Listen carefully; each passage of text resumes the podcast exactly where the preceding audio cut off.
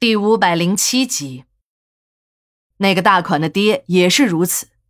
当时大款还以为老爹是年纪大了，所以吃不了多少东西。可这时间长了，他发现他的这个死而复活的老爹不但不吃东西，就连水也不喝。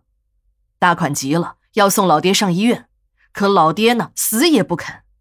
大款没有办法，怕强制老人会出了乱子。万一自己一强迫老爹再寻了短见，那自己岂不是成了不孝吗？但让大款不安的是，他的老爹并不是每天都安生的待在家里。他有几次发现，半夜醒来的时候，老爹都不在；天亮的时候，又神不知鬼不觉的回来了。他偷偷的观察过，每次老爹回来后，手里都会提着一个包裹，那包裹看起来沉甸甸的。回到卧室后，又是一阵忙活。他趴在门缝里往里面看过，老爹把那个包裹放在了床下的一个箱子里，还在那箱子上上了一把大锁。大款很好奇，有一次他趁老爹晚上出去之后，便打开了那把锁。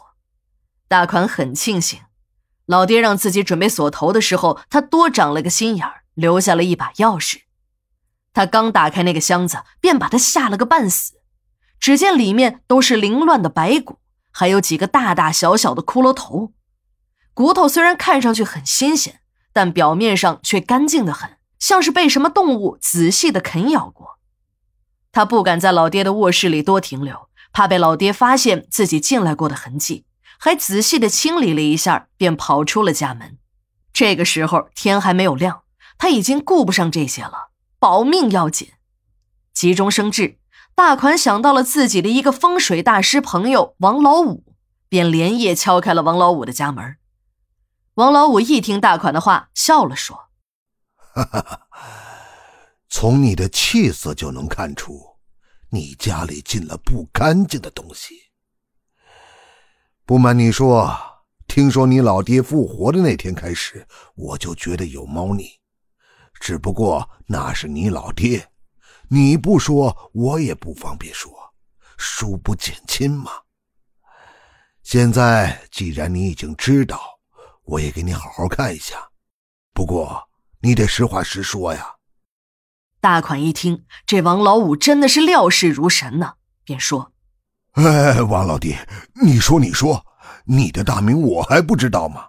哥哥这条命啊，就指望你了。”王老五问他：“你想想。”你爹是不是白天睡觉，晚上精神？还有，是不是每个月的十四、十五、十六三天，只要是有月亮就往外跑？大款一听王老五说的如此准确，呃，对对对，王老弟，我爹还从来不吃东西不喝水啊！王老五哈哈大笑，哈哈哈！老哥，你别开玩笑了，你老爹呀，确实是不吃东西。他吃人呐，不喝水，他喝人血呀！你好好回忆一下，你老爹是不是晚上没事的时候在一边啃骨头？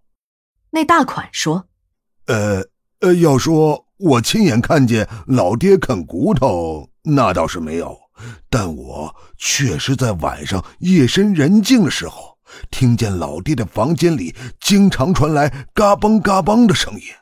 我也曾问过老爹。”老爹说是他睡觉磨牙了。王老五一听就说了：“真他妈能扯！你爹都七十岁了，牙早就掉光了，还能磨牙？我也是这么认为的。但我仔细看过，老人呐，确实是长出了新牙。”随后，王老五说：“好吧，今天是十四，明天晚上你爹一定还会出去，我趁这个机会去看一下。”也好制定个应对的办法。第二天的午夜，王老五准时赴约。王老五一进大款的家，就把那头摇得跟拨浪鼓似的，说道：“你这里呀，事情大了。”这时的王老五像着了魔似的冲进了大款老爹的卧室，指着床下那个箱子说：“快点打开！我不是警察，是来救你命的，你怕啥呀？你这样遮遮掩掩的，谁能帮得了你？”大款还有点不情愿，王老五又说：“我不是警察，是来救你命的，你怕啥呀？你这样遮遮掩掩的，谁能帮得了你？大款没有办法，只得打开了那把锁。